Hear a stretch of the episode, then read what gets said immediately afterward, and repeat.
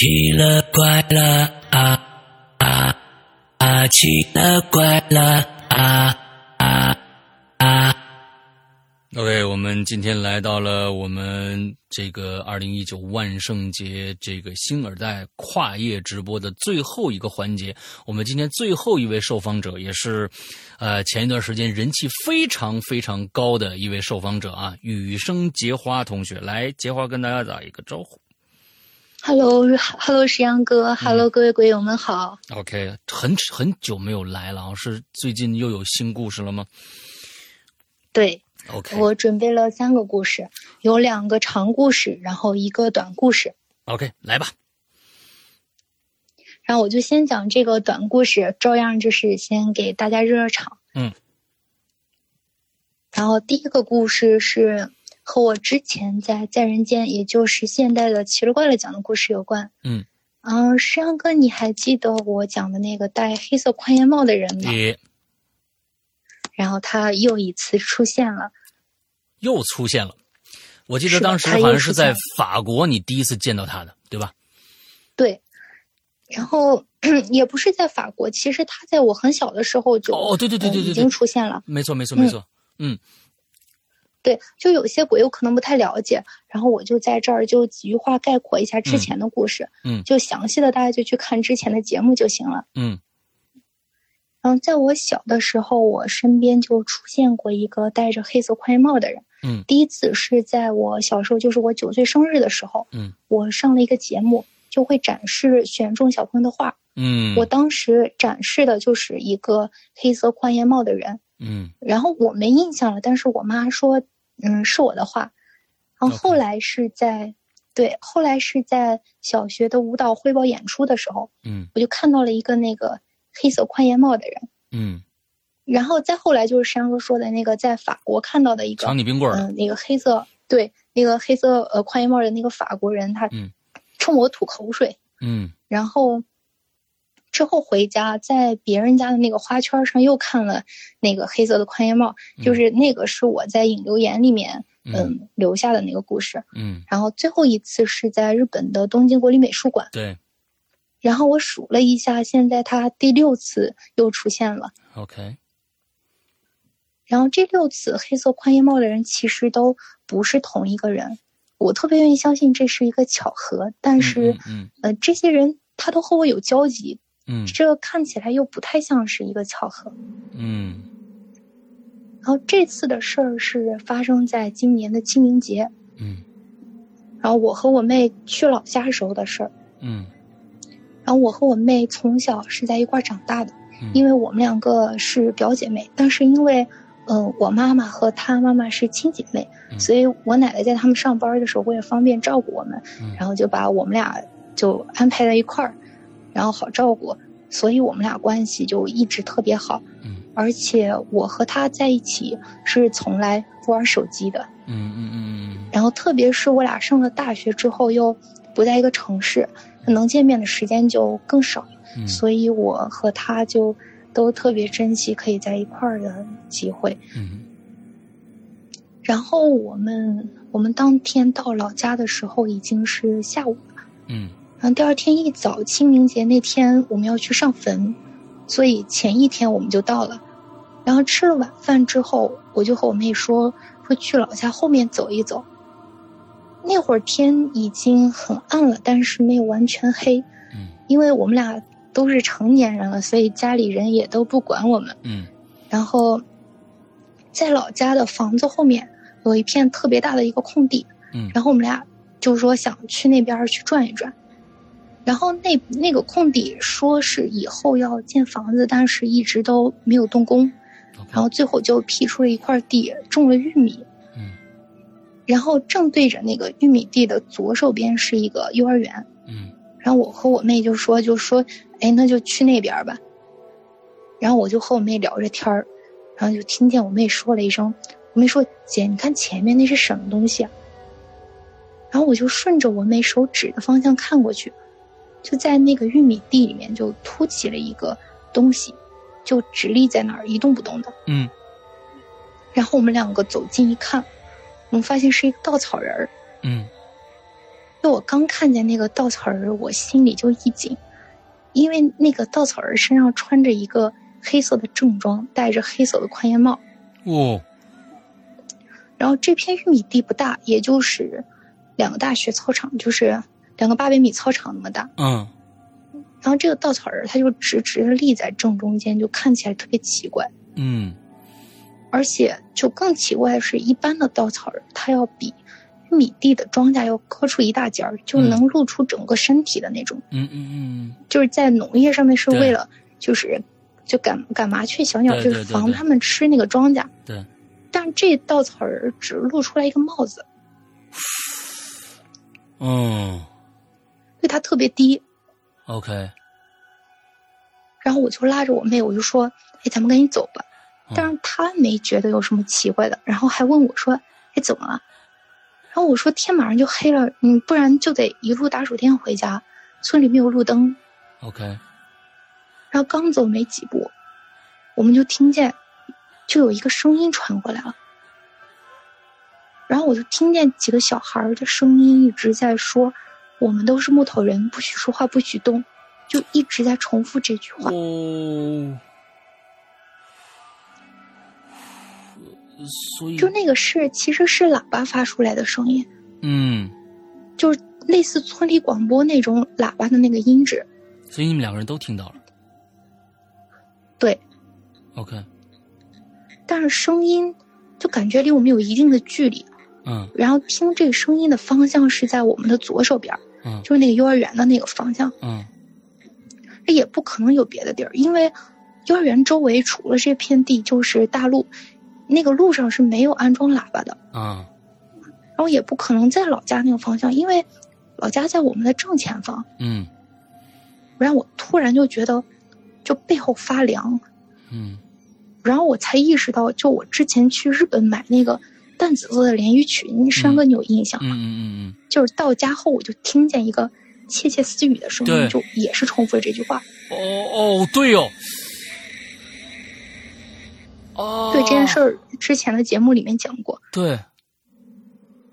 然后我往后看，我发现除了那个稻草人，一个人都没有。哦。然后，在我回头之后，那喇叭里的声音消失了。嗯。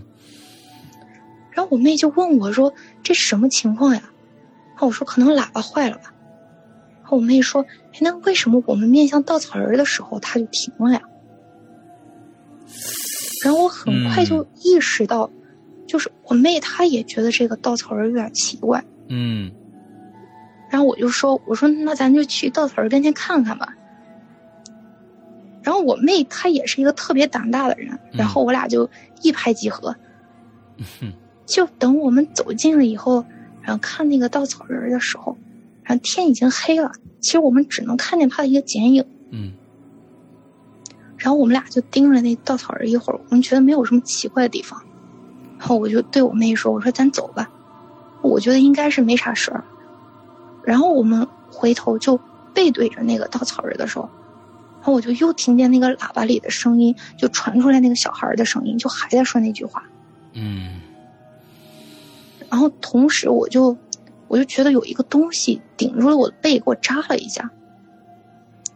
然后我当时就叫了一声，我说：“我操，这什么东西啊？”嗯。然后我就回头看了一眼，我发现没什么异常。嗯。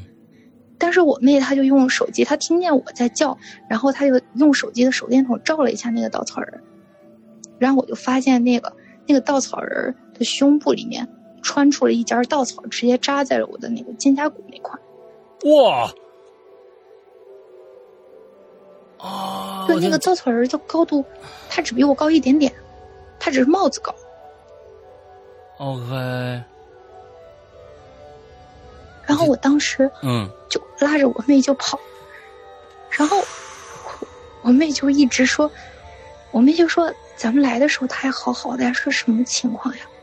嗯。然后我就说，嗯，赶紧跑吧，我也不知道。然后我们跑的时候就又又听见那个喇叭就一直在重复那个“我们都是木头人，不许说话，不许动”，就一直在重复这句话。嗯嗯嗯嗯嗯。然后等到我们跑出这片玉米地的时候，他那声音就消失了。OK。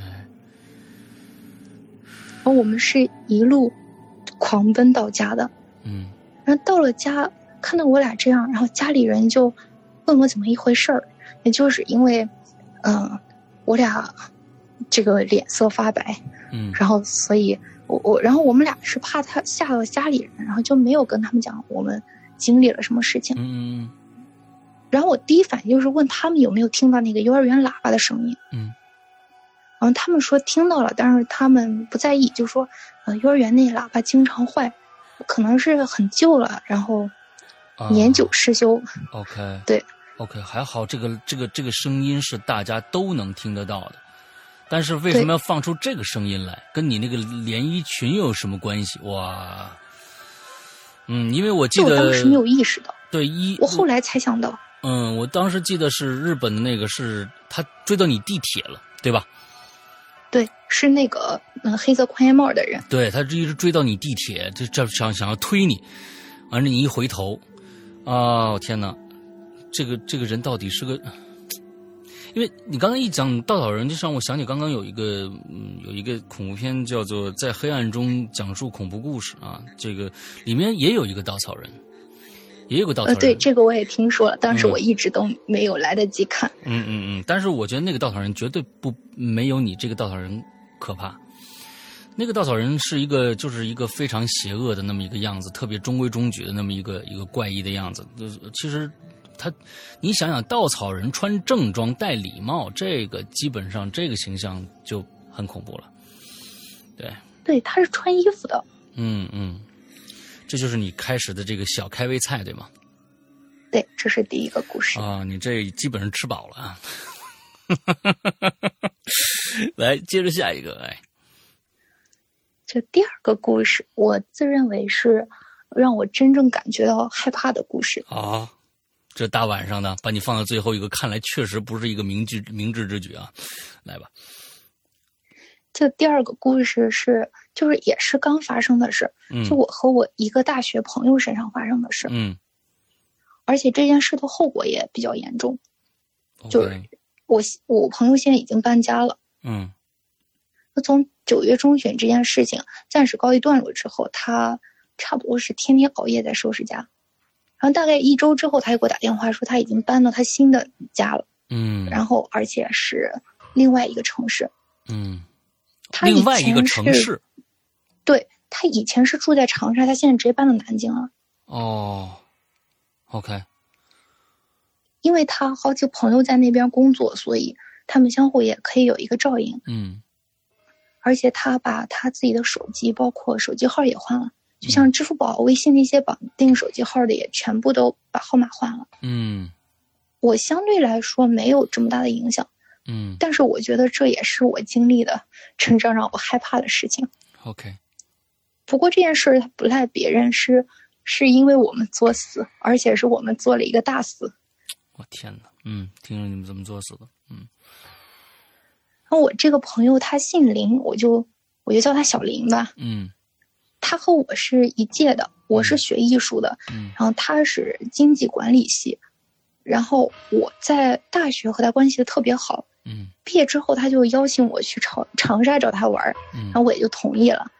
啊，那会儿是七月七月中旬，嗯天特别热，然后我们大中午就在外面实在待不下去了，而且刚吃完饭也没有想好该去哪儿。嗯然后我说我实在不行，我就先去你家待会儿吧，然后等下午六七点稍微凉快点儿，我们再出去。嗯他就同意了，然后我俩就回到了他家。然后到他家之后，我俩就开始玩手机，然后就有一搭没一搭的就开始边玩手机边聊天儿。嗯然后他突然就对我说：“他说，哎呀，我咱看恐怖片儿吧，游戏打多了也不想打了，手机也没啥可玩的。嗯”然后我就说：“哎，行啊，你有啥推荐的吗？基本上经典的我都看过好几遍了。”嗯然后他说他也是，但是现在就只能想到我看恐怖片儿。因为小林他和我一样，都是属于特别看、特别喜欢看那种恐怖、悬疑和惊悚类型的电影，嗯嗯而且还有那种推理类小说，我们也喜欢看。嗯然后我们俩搜了很长时间资源都没有搜着合适的，嗯嗯然后他就突然问我说：“他说，哎，你知道深网吗？”啊然后我说：“啊，怎么了？”然后他说：“那你对深网感兴趣吗？”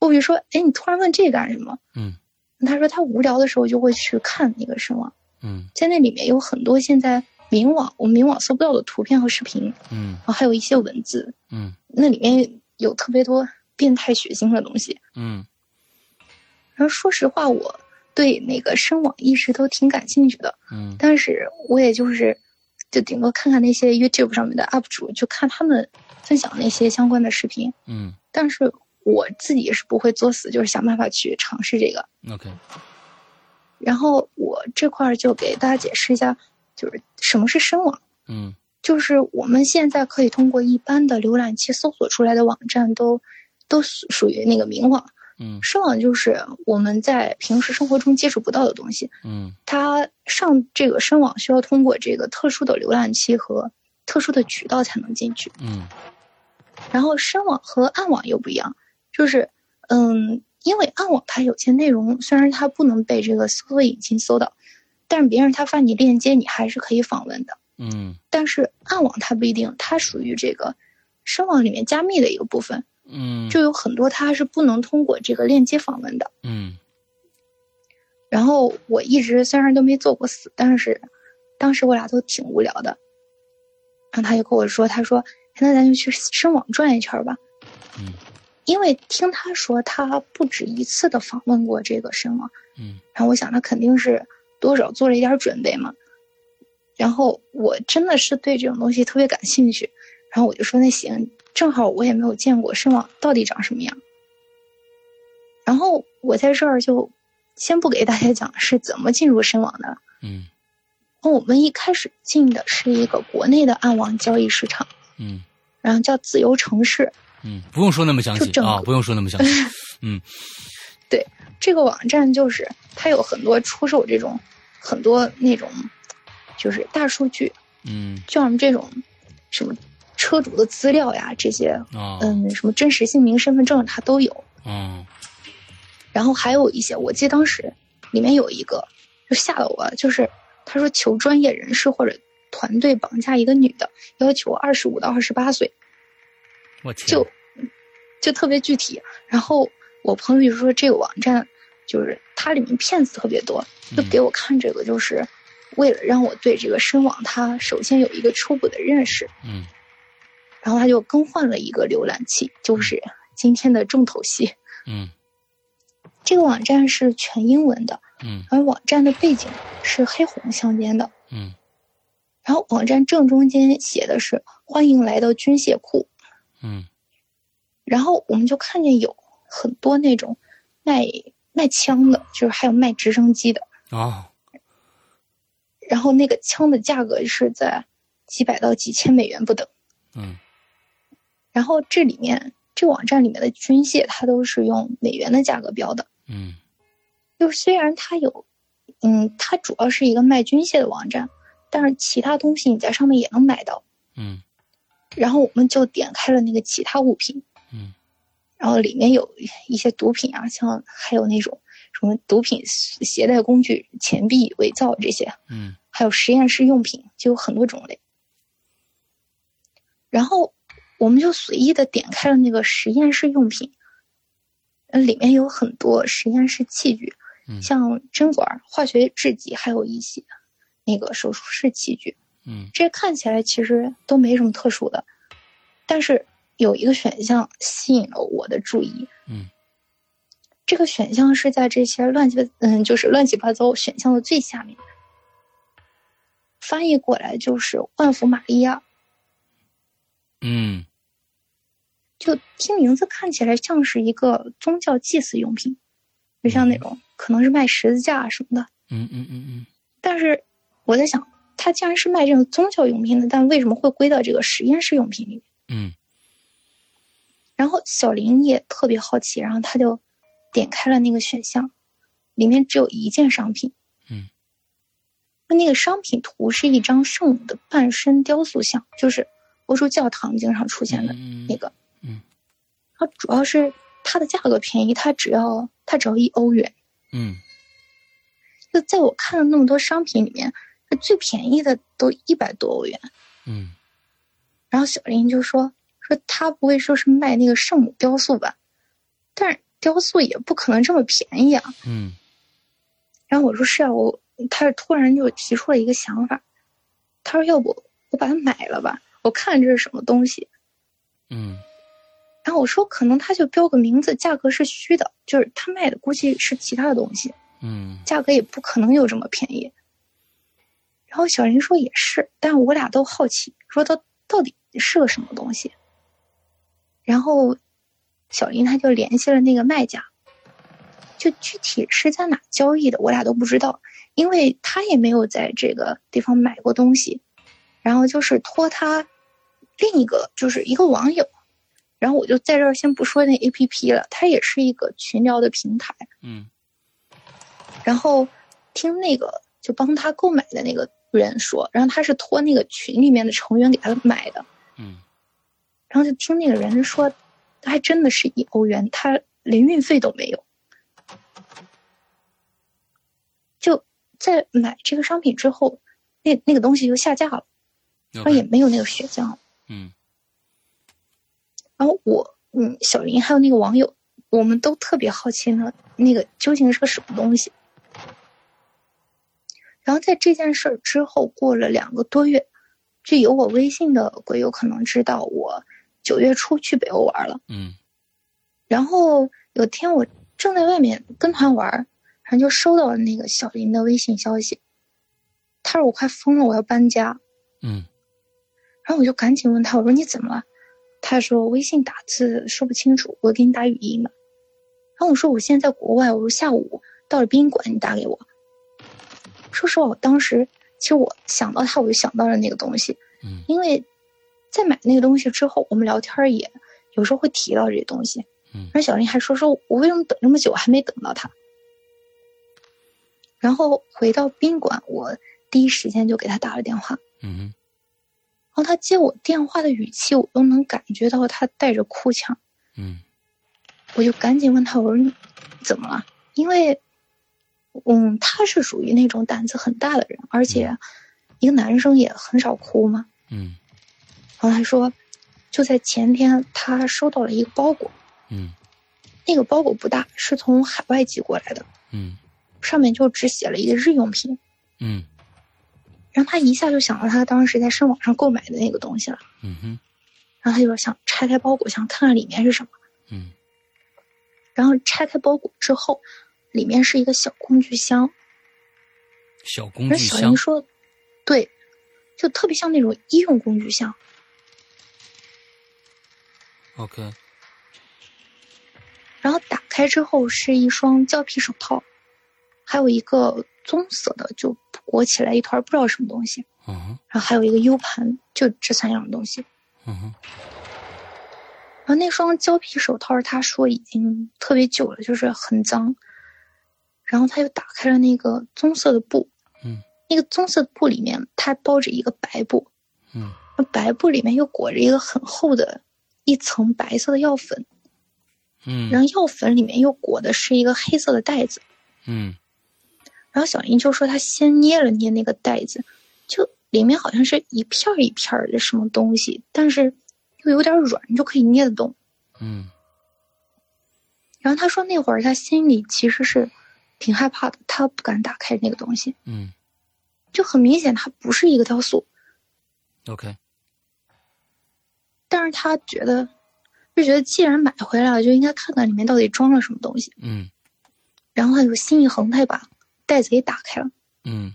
那石阳哥，你猜一下，他看到了什么？应该是什么身体组织之类的东西吧。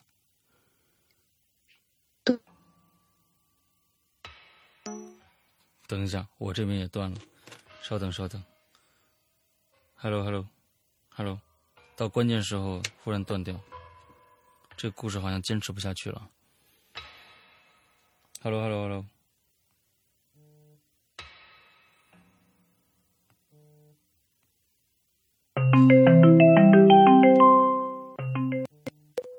Hello，哎，我刚才说是身体组织，以以后你刚才说刚说了一个字就断掉了，是什么？对，他就打开之后，他看见了一个白色一片一片的东西，那东西上面它还带着那个很凝固的血，就像是什么东西的皮肤一样。嗯。然后他当时就炸了，然后就把那堆东西赶紧放到袋子里面，然后就包住扔到箱子里面。嗯。然后后来他想了想，说那那白色的药粉应该是防腐剂或者除味剂之类的东西。然后他说他当时就有点怕，然后他就看了看那个 U 盘，他说那会儿他真特别想把那堆东西直接扔了，然后他又想了想，说可能 U 盘里面会传达一些什么信息。嗯嗯，然后他就把。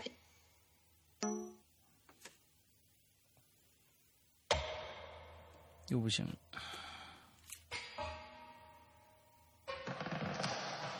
Hello，Hello。对方网络不佳啊，看来真的是。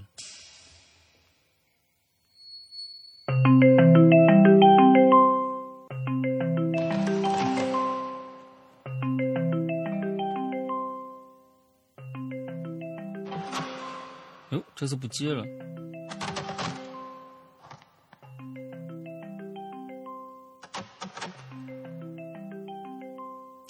对方看来，捷花那边的网络非常的差啊。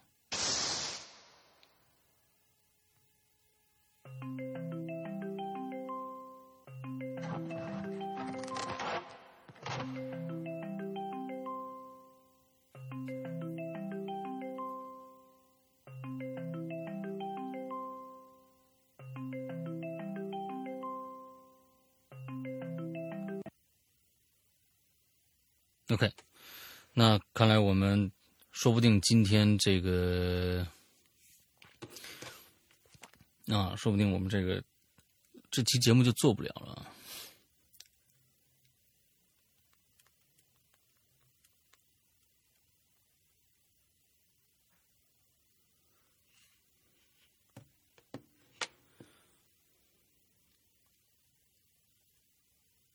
到现在还没有回复啊。嗯过来了，Hello，Hello，嗯，是你的网的问题吗？对，就是之前还好好的，不知道为什么这会儿一直断。嗯，OK，好，那咱们接着往下啊，嗯，你接着。我讲到哪儿了？嗯，你讲到就是白色的，稍等啊，嗯，我看一下，嗯，一些白色的这个有。一些白色的皮肤组织之类的，完他就啊，对他 U 盘，他要看那个 U 盘。对，然后他就看那个 U 盘，他就，然后他就把那个 U 盘插到电脑上。嗯。他说：“反正就豁出去了，就算电脑中毒也没关系。”嗯。然后大不了就重装一下。然后 U 盘里面有一个视频。嗯。让他点开了那个视频。那个视频里面是一个婴儿。就其实，他嗯都不能称之为婴儿。就实际上，跟你看过那种特别干旱的那种荒地，嗯，就已经完全皲裂成那种一块一块的了。就每一块中间是那种很深的那种沟壑。嗯，他那个婴儿，他全身皮肤都是这样的。嗯嗯嗯，就很奇，但是他的皮肤还是和正常的婴儿一样白，而且感觉也挺。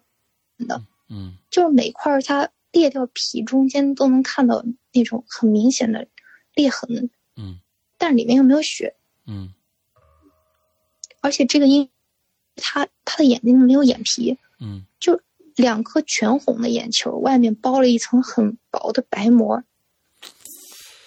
嗯，就是像一个就是白内障患者一样，嗯，而且那个婴儿他有头发，嗯。就很黑色的、很浓密的头发。OK，就是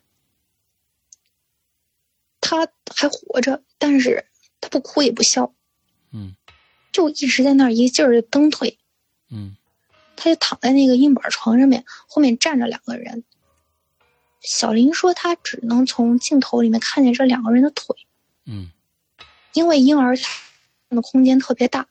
他又能听到那两个人用很低的声音说，就是说什么那愿上帝保佑这个孩子，希望来世可以给他带来一些幸福、爱之类的。嗯，就是他第一感觉像是一个邪教仪式一样。嗯，就这婴儿可能是生了一种很奇怪的病，但是他突然又想说不对，因为我们当时浏览这个界面，发现这个选项是在实验室用品里面。嗯，也就是说，它可能是一个实验。嗯，这个婴儿可能是实验对象。他说这个视频整个画面很暗，就只有一束黄色的偏光打过来。嗯，就全程是那两个人在做祷告。嗯，画面中间是那个婴儿。嗯，他突然就特别害怕，因为他现在已经可以想到，就是说他收到的就是那个婴儿的皮肤。OK。然后我说：“那你为啥不报警啊？”嗯，他说：“你听我说完。”然后他说：“昨天下午，就他那个网友，就是帮他拍这东西的人，就发来了信息。他就告诉我，他告诉我之前，他其实已经告诉那个网友了。嗯，而那个网友说，很多人在暗网上面花大价钱买的东西，都是一些没用的东西。嗯，然后就说你看那些，因为这网那个那些就是用户上面他做那个开箱视频。”顶多就会收到一个动物的尸体，嗯，就是像你这么邪门的，真的没有，嗯。然后他说，我宁愿收到一些稀奇古怪玩意儿，我也不想收到这种东西。嗯，你说这东西我怎么处理呀？嗯。然后，然后没过多久，那网友就给他发来了一个消息，嗯。然后他说：“你看看这个照片吧，那是一张客厅照。”嗯。就他看到之后震惊了，因为那是他们家的客厅。嗯。那个照片是他们家的客厅，谁是那个女孩的还是那个网友的？呃，不是，是那个男孩，就是我朋友。OK OK。就他说那张照片有些糊，就感觉像是相机没拿稳就拍下来的。嗯。因为他最害怕的就是照片上面还有两个半个脑袋。嗯。就在照片的最下面，或者他说是我和他的半个脑袋，就看不到脸，只能看到头发。谁和谁的半个脑袋？就是我和我的朋友的半个脑袋，看不到脸，就只能看到头发。这是谁拍的？这张照片是谁拍的？对，就是，就是当时我后面会解释。嗯，就是当时，呃，我们不是在浏览那个是吗？就是像是相机直接就是那个机位是我们脑袋顶就是顶部，嗯，然后照的这个相，嗯。嗯，因为我们脑袋后面就是客厅墙上的那个挂画，然后那个挂画也被拍到了。嗯，然后他当时都快吓死了，就问那个网友，就说你从哪儿来的？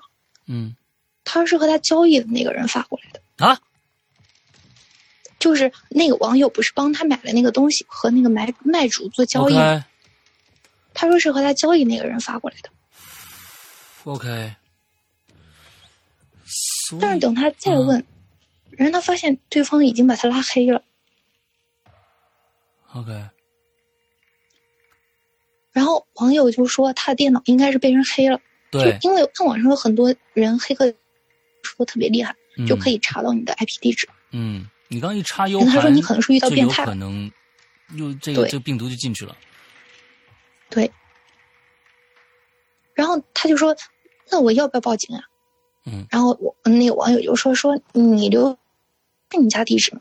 然后小林说是，然后那网友就说：“那我建议你先别报警，因为第一是这个人他是海外的，而且可能还不是一个人，嗯，而且他有你家的地址，而且还他还发来这些照片，嗯，就是你现在报警可能不是最安全的方法，因为既然那个深网存在，而且还能交易武器啊、直升机这些，就证明这块儿一般法律甚至国外的一些法律他都触及不到，嗯，就。”在那些平台上面卖东西的人，应该也藏得蛮深的。嗯，他就他和小林说：“他说建议你先把电脑换了，然后手机号停用，还有绑手机的那些东西都解绑了。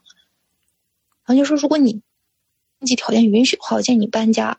嗯，就说那堆东西，他说你就找一个那种空旷地儿，你给它烧了，就是留着也挺吓人的。嗯，然后他当天晚上他就开着车去找了一个空旷地儿，就把。堆布里包的东西给烧了，就是那针管呀、胶皮手套、工具箱也扔了。然后这事儿处理完，第二天他就找我说了这事儿，他就越想越怕。然后我说你咋现在才告诉我？他说你和我又不在一个城市，我和你说，嗯，那也怕你担心。说这事儿过去大概一周之后，他就打电话，就是打微信电话给我说他已经搬家了，手机号也换了。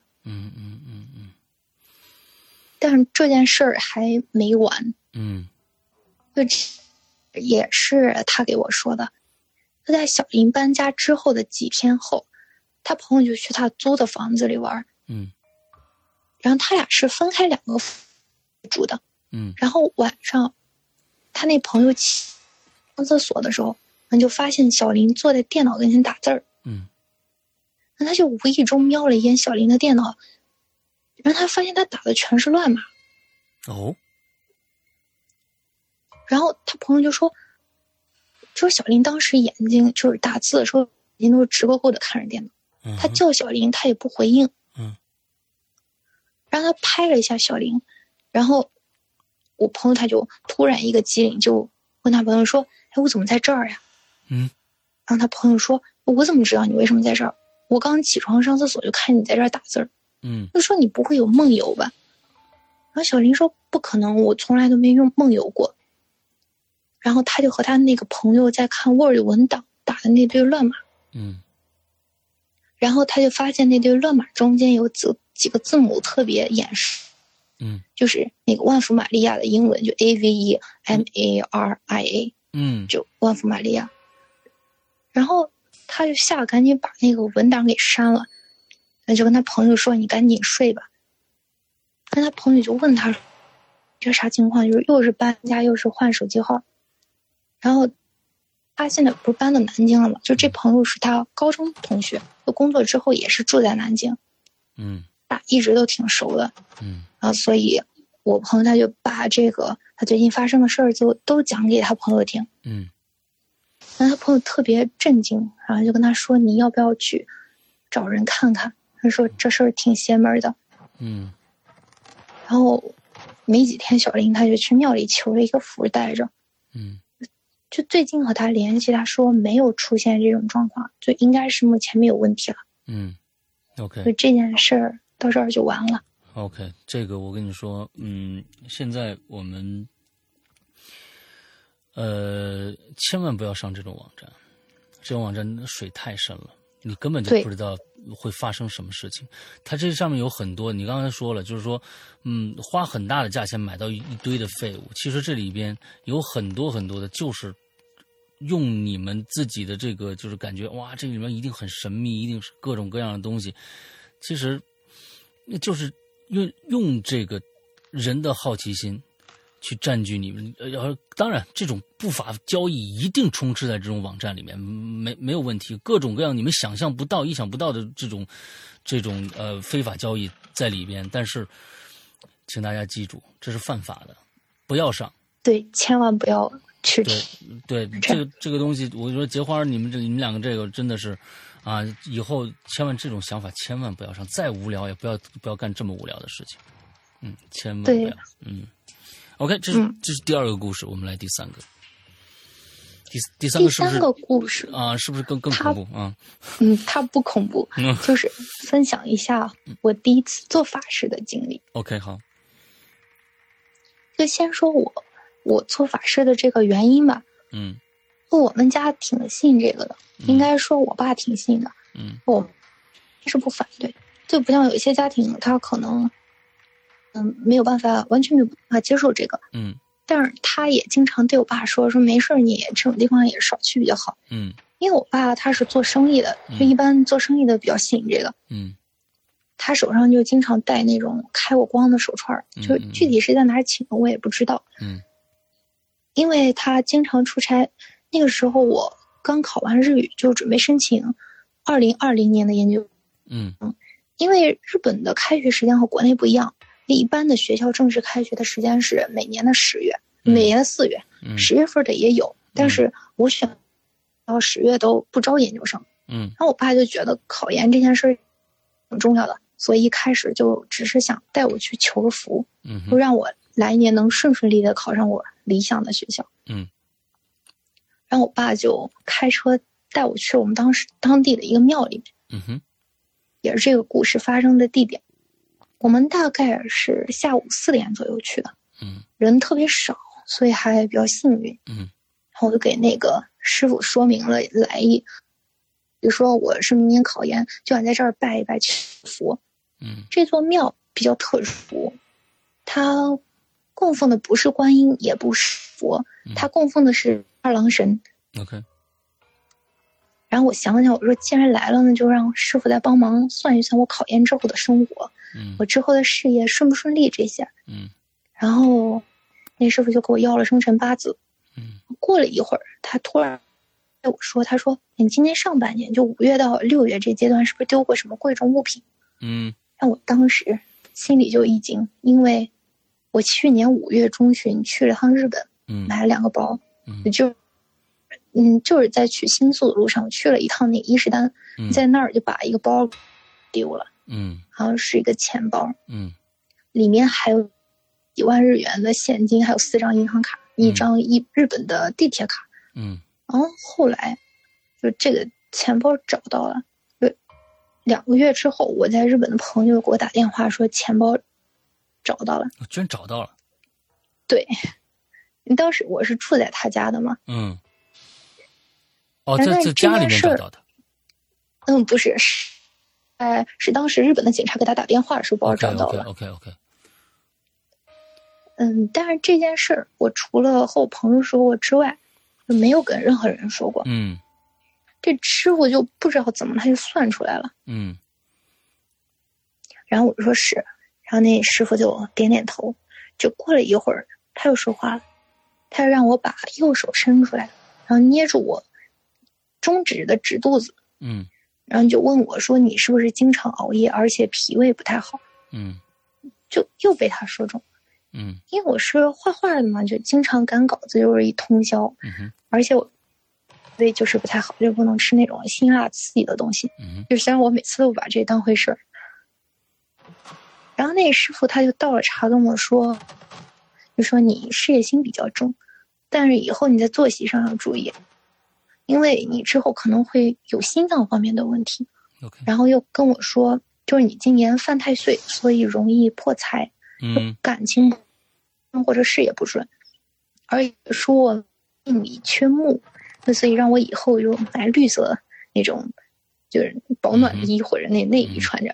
嗯然后这些其实我都没有太放在心上，因为我觉得，嗯，都是小事。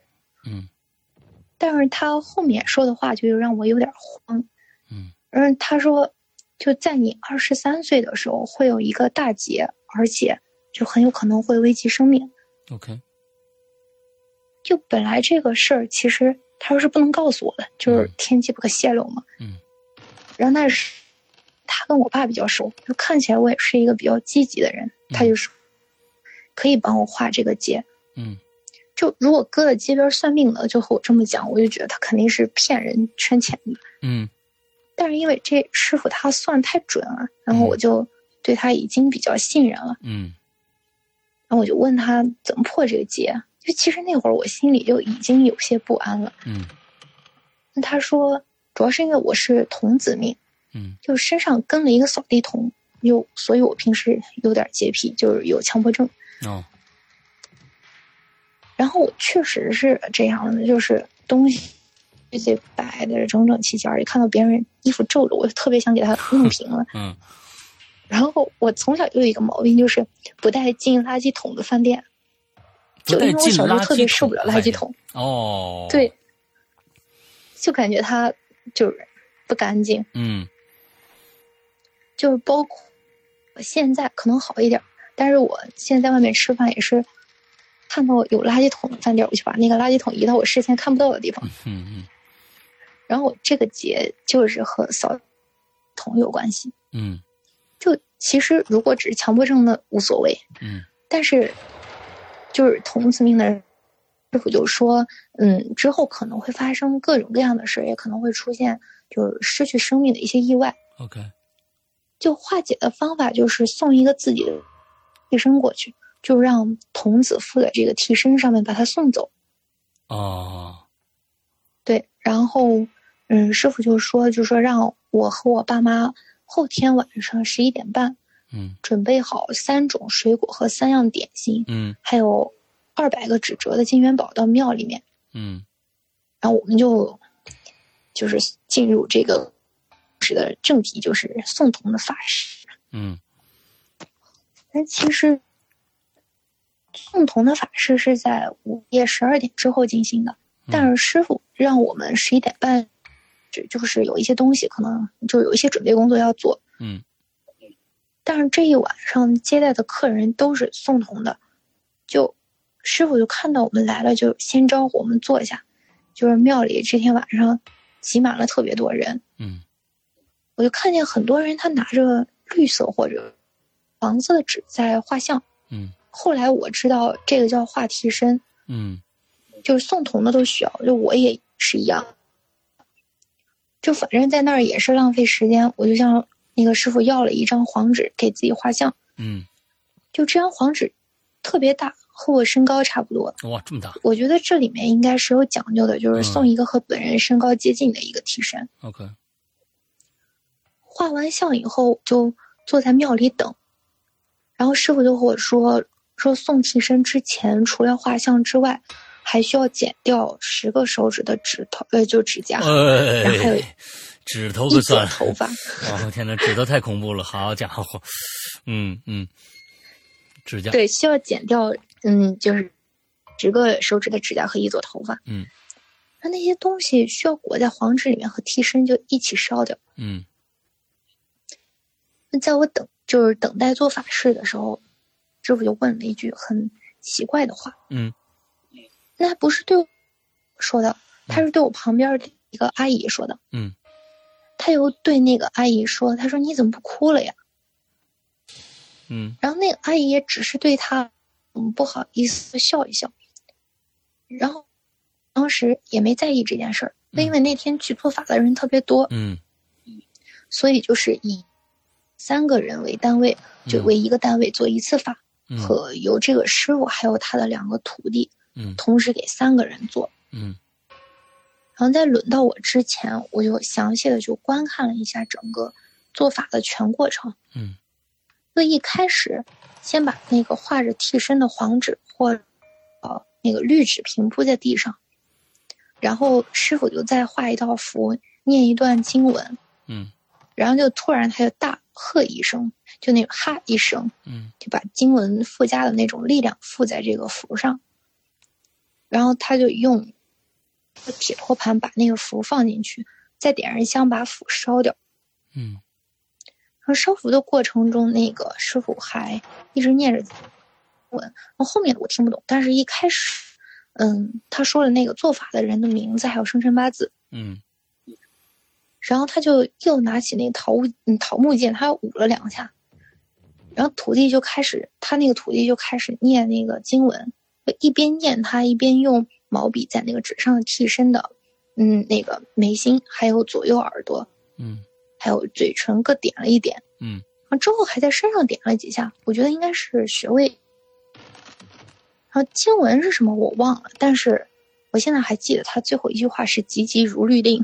，OK，道教，嗯。对就是是的，就是它一开始是那个汉代公文常用的一个结尾，嗯。但是现在道教就是驱鬼的嗯。东西。然后这个这个师傅他姓王，然后我其实大家都叫他王道长，嗯。就因为他是修道的。嗯哼。然后那个师傅的徒弟念完之后，就一掌拍在画画着替身那个黄纸上，然后就拿着被做法人的纸和头发一起扔到黄纸上，就用黄纸卷起来把它烧了。嗯做这些事情的时候，被做法的人，我刚才说的就是三个人一组，然后那三个人他就并排坐在木质的板凳上，嗯整个头用红布包着，嗯在后面打个结儿。就这个红布它是完全不透明的，但是特别薄，而且绑得很松，就所以呼吸是没有问题的。，OK，不管是在做法的人还是在周围的人看来，就是就其实他们是不能说话的。嗯哼就说话的只有那些做法的师傅，还有他的徒弟。这个场面其实其实现场看特别诡异，就是三个头包着红布的人一直直愣愣的坐在那儿。嗯嗯然后他的徒弟就过去，就站在那三个人后面。就师傅他主要是画符烧符，然后一般情况下除了这个都是他徒弟做。嗯。然后他当时是三个人一组，人人手不够了，然后他就说：“嗯，那就三个徒弟还有他一起做法，就是因为那三个徒弟是，嗯，除了画符，就都是他们做。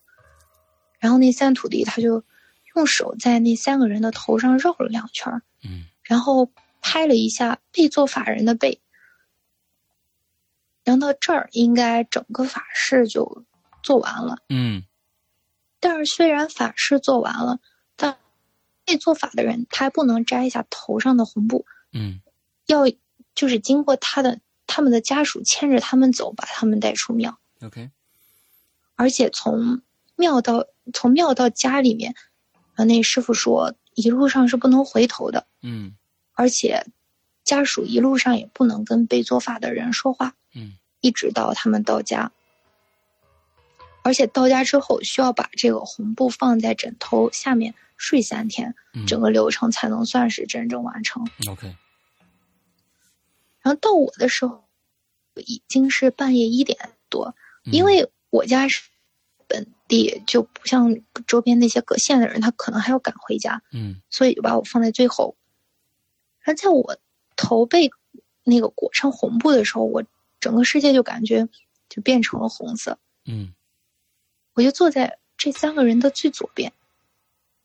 做法的时候我特别淡定，但是我旁边的人就开始那种低声的抽泣，嗯，又过了一会儿，他。身体就开始剧烈的发抖，然后就从低声抽泣就开始转化成嚎啕大哭。嗯，然后我余光都能看见那个女的，她手放在胸前，她的身体和手就是一个非常不可思议的频率在抖。嗯，是刚才最后那道长跟他说的“你怎么不哭了”那个女的吗？对，就是那个女的。嗯，而且之后就是他已经哭的都已经声嘶力竭，就是撕心裂肺。种，因为他做法的全程，包括烧体身，这些都是师傅一个人亲做的。嗯，然后在这个师傅烧完符、烧了替身之后，在我旁边那女的身上很重的拍了一下，就开始对她破口大骂。嗯，就什么脏字儿都往外骂。那个女的就慢慢她就不哭了。嗯，就如果不是我真正看到这个，我真不相信，就就真有这么邪门的事情。嗯。因为我的法事到这儿就结束了，我也不知道后面他发生了什么，就是，我就头上包着红布，就被我妈扶着走下庙。嗯，我爸去开车。OK。就一路上气氛特别诡异。嗯。就我爸我妈全程他都没跟我说话，因为那个师傅说一路上都不能有任何的语言交流。哦。然后包括进入我们小，就上电梯就直接就一直到回到我们家，我们才。